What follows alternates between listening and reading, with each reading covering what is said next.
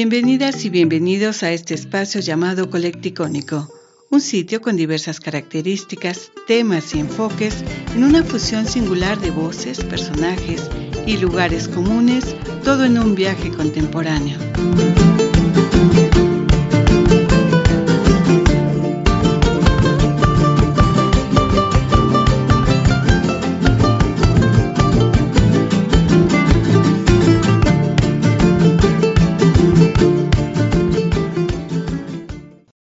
Aquí con Francisco Vega Acevedo, quien nos va a platicar algo acerca de su trayectoria como cantor, intérprete. Eh, ¿Quiénes son los cantantes favoritos o los cantores favoritos que tú interpretas? ¿O cuáles son tus eh, intérpretes favoritos? Me hablabas de Oscar Chávez, Tatahualpa Yupanqui. ¿Quién más tendríamos por ahí? Mira, son generalmente compositores y también intérpretes. Hay intérpretes muy buenos, intérpretes muy buenos que que te hacen una recreación de una composición. Que no es lo mismo. Cuando hay un intérprete muy bueno, la canción hasta es, suena hasta diferente. Por ejemplo, te puedo poner en este caso a Eugenia, ¿no? Eugenia León.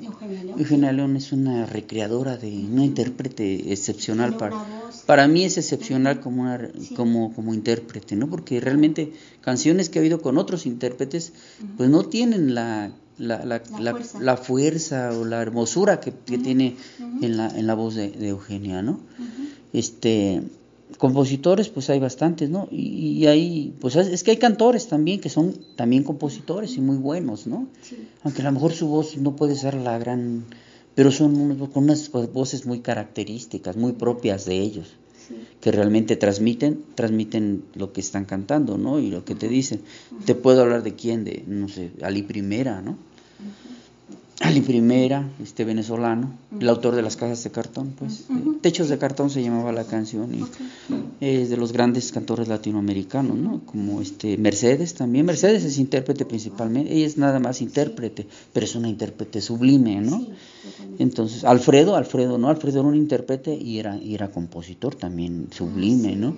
Este Serrat, pues Serrat es compositor y también es intérprete y también musicaliza canciones, entonces también es, hermoso lo que hace este, eh, musicaliza poesía, entonces fíjate que a Mauri me gustan sus composiciones, con su voz no me gusta mucho. Ah, me gustan algunas canciones de él, este, pero hay veces que yo a veces como que hay veces cuando la voz no es muy no no no me no me no me gusta mucho la voz, a veces no, no los escucho. Mm, ¿Sí me entiendes? A Silvio me fascina, este, pues obviamente Pablo, ¿no? Pues mexicanos, pues hay miles de gentes, ¿no? O sea, como ejemplo de, de, poeta y de cimero, improvisador, este, pues para mí, el, por así que el, uno de los referentes para mí, para lo que yo hago, y, siempre ha sido don Guillermo Velázquez, ¿no? De los Leones de la Sierra de Jicho. Guillermo, Guillermo que aparte gozo con la que es este que es que es un compañero, que es un amigo, ¿no? Aunque nos vemos cada mil años, pero bueno, este Don Guille siempre marcó mucho también la, la carrera de los magueyes, este Guillermo, pues Oscar no se diga, ¿no? A Oscar lo, yo lo escuchaba desde los, desde los nueve años, a Oscar lo escuchaba y me fascinaron siempre sus, me fascinaron siempre sus parodias políticas, ¿no? Que hacía desde la casita hasta todas esas cosas, todas las canciones que yo conocí en mano, como La Flor de la Canela, como, como este Lisa, como todas esas canciones, ¿no? O sea, sería, yo creo, innumerable, hay mucha gente que me gusta mucho, son muy buenos, muy buenos compositores, intérpretes, Alejandro Filio, este... ¿Quién más te puedo decir? Ay, no sé, hay, hay miles de gentes, compañeros a los que les interpreto canciones como a Gildardo Noble.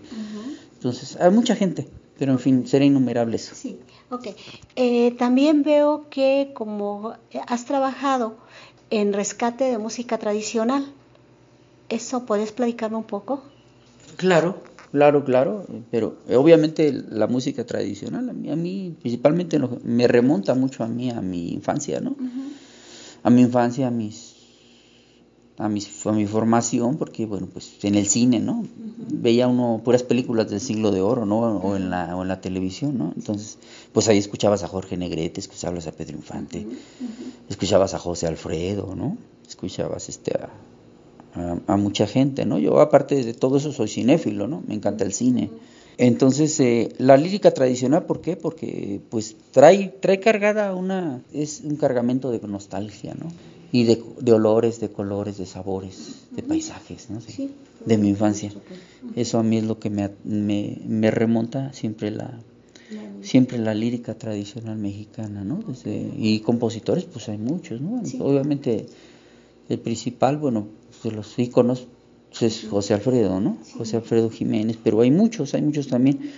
Hay mucho compositor que te puedo decir que son muy, es muy desconocido, principalmente los de música tradicional, de los géneros, digamos, de la música purépecha o de géneros de los huastecos, entonces sus nombres son muy, este, muy, casi nadie los conoce, ¿no? Como ejemplo, nosotros mucho de Nicandro Castillo, que es el autor, entre otros, de Las Tres Huastecas, de El Hidalguense, Sueño, varias canciones, ¿no? También hay algunas canciones este, de autores, cantores de protesta, ¿no? Como José de Molina, innumerables, Gavino, mucha gente muy talentosa, ¿no? Y este y pues mucho compositor, ¿no? Hacemos mucha mucha canción de tradicional de rescate, ¿no? Como que algunos donde son muchos hasta autores anónimos de canciones que cantamos nosotros, ¿no? Que ya ni siquiera este se sabe quién fue el, compositor y todo eso, ¿no? De los viejos, pues Carrillo, Álvaro, Álvaro para nosotros también es un, es un gran referente, ¿no? Álvaro Carrillo, porque todos tocamos mucho chilena, guapango, décima, tazones jarochos, hasta trova yucateca, ¿no? También. Eh, veo que tienes alrededor de 10 CDs que has eh, publicado o que serían esos o es más tu producción. Mira, en primera instancia te voy a decir, primeramente grabamos un, demo, un, cassette con así en digamos como si estuviéramos aquí en la sala lo grabamos ahí casi a capela, digamos, ¿no? Y con dos microfonitos de 12 pesos este, y con un aparato Fisher. Con eso hicimos nuestro primer cassette. Porque íbamos a cantar y este cuando cantábamos ya a veces íbamos a México a cantar y toda la gente nos decía, oiga, y no tiene música de esa que usted canta. Y digo, oh, es que no, no, no, dice, mire, grábese un, un señor me dio la idea, dice, pues grábese un cassette, dice, y no, yo sí se lo compro, dice, grábeselo así. Y oye, pues como que no es mala idea la del Señor, mano. Y entonces le dije a Daniel en ese entonces y le dije a Seferino, ya no estaba Abel, vamos a grabar un, sí, nos metíamos ahí en mi cuarto y órale a grabar, ¿no? Y así, así empezamos y grabamos varias canciones. Y ya, sacamos un cassette. Y ese cassette, pues ahora sí que lo grabamos de cassette a cassette. Y ese primer cassette que empezó a circular de los magueyes, ese primer cassette que... Y después ya grabé otros dos, ya con un cuate que le dije que me acompañara, ya ese me acompañó un cuate que se llama El Pollo, que es, este, actualmente toca en Bola Suriana, es de los fundadores de Bola Suriana. Y con él, con él este, grabé, grabé dos casetitos, dos casetes de música, dos casetes de música, este, él me acompañaba en la guitarra, yo cantaba. Otro compañero también de él, José Luis Pedraza, también nos apoyaba, a veces en algunas canciones. Y también este, hubo... Eh, también ahí hicimos ese disco que viene incluido donde te, te obsequié, que se llama Papuras Tristezas, canto nuevo. Ese también lo grabé con el pollo, ese lo grabé más o menos en el 92, no, 92 yo creo más o menos. Y este, bueno, e, ese sería los tres que grabamos. Después grabé otros ocho cassettes, ocho, pero después fueron ocho cassettes, este, hasta que, hasta uno en vivo, ¿sí? Y después ya vino el CD, y no, pues ya el CD ya lo empecé con otro compañero que ya, este, Marcos, Marcos Heredia, con él grabé tres discos, con él grabé tres discos, este, el de música y tradición, el de lírica tradicional mexicana y el de ecos y voces del canto. Y ya después este, tenemos otro, otra serie de otros tres discos que grabé con el compañero que estoy actualmente. Grabamos unos que se llaman Cancioneros y Juglares. ¿Cancioneros o cómo?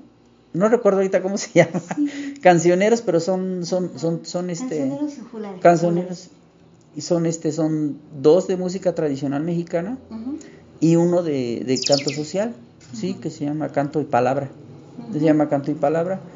Y este, pues estamos a la espera de, tenemos como tres años que no grabamos, casi cuatro ya.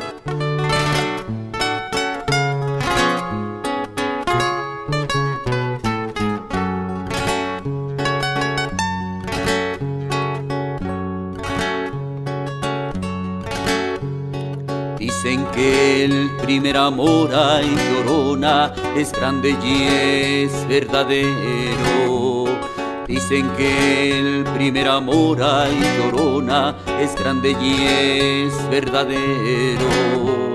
Pero el último es mejor ay llorona y más grande que el primero. Pero el último es mejor ay llorona y más grande que el primero. Ay, de mi llorona, llorona, llorona eh, ¿Cómo comercializan su música? Mira, sí, nuestra música generalmente la distribuimos en cuando tocamos, cuando tocamos es el es el lugar donde terminas de cantar y, lo distribuyes, ¿no? Terminas de cantar y distribuyes material. Sí, esa es la forma de, de, de Sí. ¿Y eh, qué planes tienen para el futuro? ¿O qué planes tienes para el futuro tú como Francisco Vega, Maguey? No, pues planes, eh, o sea, van a ser los mismos, seguir cantando, seguir grabando, seguir haciendo poesía. Ahora que ya entré a la cuestión de los medios digitales, este, bueno, pues aprovecho para pues para hacer cosas que a mí siempre me han gustado grabar poesía, por ejemplo, ¿no? O grabar narrativa. Entonces, son cosas que estoy yo aprovechando este ahorita en estos tiempos, pero la, la, cuestión, o sea, yo creo que hasta que me muera es seguir produciendo, seguir haciendo cosas, ¿no? Seguir presentándome, seguir haciendo cosas, eso es el, o sea, no hay cambio, la vida es eso, o sea, sí, la vida es eso. Sí. Y eh, relaciones que tengas, me hablabas de Cleta, me hablabas de algunas otras, otros modos de difundir tu música o de promocionarte. Eh, ¿Qué tendrías en ese aspecto? Promocionarme, pues obviamente que es promocionarte, pues por eso hice mi canal de YouTube, ¿no? Que se llama Paco Magueyes 10 para obviamente difundir nuestra música, ¿no? Y este y bueno, pues es una de las formas que, que distribuimos. Obviamente siempre que vamos a radios comunitarias, siempre que vamos a radios comunitarias, o sea, radios donde sabemos que se puede escuchar nuestra música y la van a tocar, ¿no? Como son aquellas famosas radios que anteriormente pertenecían al, al este, al, que se le llamaba el, el, Instituto Nacional Indigenista, ¿no? Que tenía varias radiodifusoras en todo el país, ¿no? En todas las regiones del país tenía. Entonces a veces nosotros cuando íbamos por allá de gira, pues ya, oye, que hay una radio comunitaria para allá, o ya hay una radio pues del, del INI, algo así, o, pues ya vamos a, que está, ¿dónde está? No, pues que estás en Oaxaca, no, pues ¿dónde está? No, pues que está hasta Guelatao, ah, cabrón, no, pues que dos horas, bueno, pues ni modo, vámonos hasta Guelatao, sirve que conocemos la tierra de Benito Juárez. Y ahí llego y les caigo a la, la divisora, bueno, mira, soy yo, soy esto y esto, ah, sí, mira, vamos a hacerte una entrevista. Y generalmente siempre ha habido muy buena, muy buena aceptación, ¿no? Porque, bueno, pues entonces así, y, ahorita como ya surgieron radios comunitarias, radios alternativas, también las radios de las universidades, ¿no? O sea, las radios culturales sí nos tocan. Hemos estado en Radio Educación también, todo esto, ¿no? Entonces, eh, llegamos, damos una colección de nuestra música, ¿no? Les regalamos nuestra colección de música, de, como la que te regalé a, vos, como es de, de 12 discos, ¿no? Esa, entonces así regalamos, regalamos, y órale, se la regalamos siempre a gente la regalamos para que la difundan precisamente, ¿no? Y, no nos importa que no nos reditúe absolutamente un centavo, porque al final del, del objetivo es, es, que se difunda, ¿no? Es lo que más podemos aspirar siempre los que hacemos este tipo de música, que se difunda.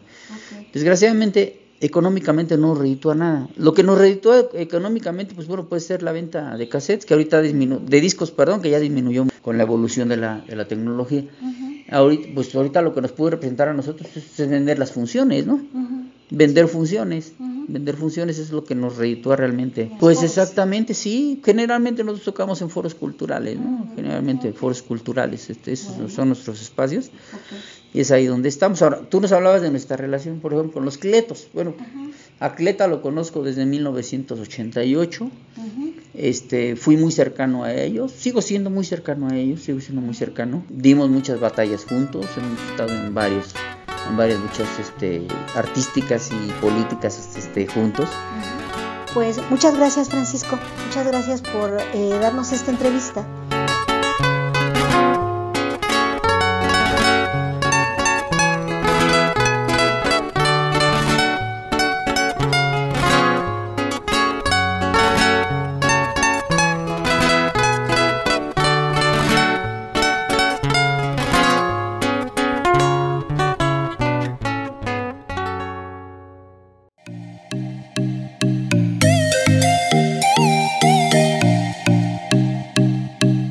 Los esperamos en el siguiente Colecticónico.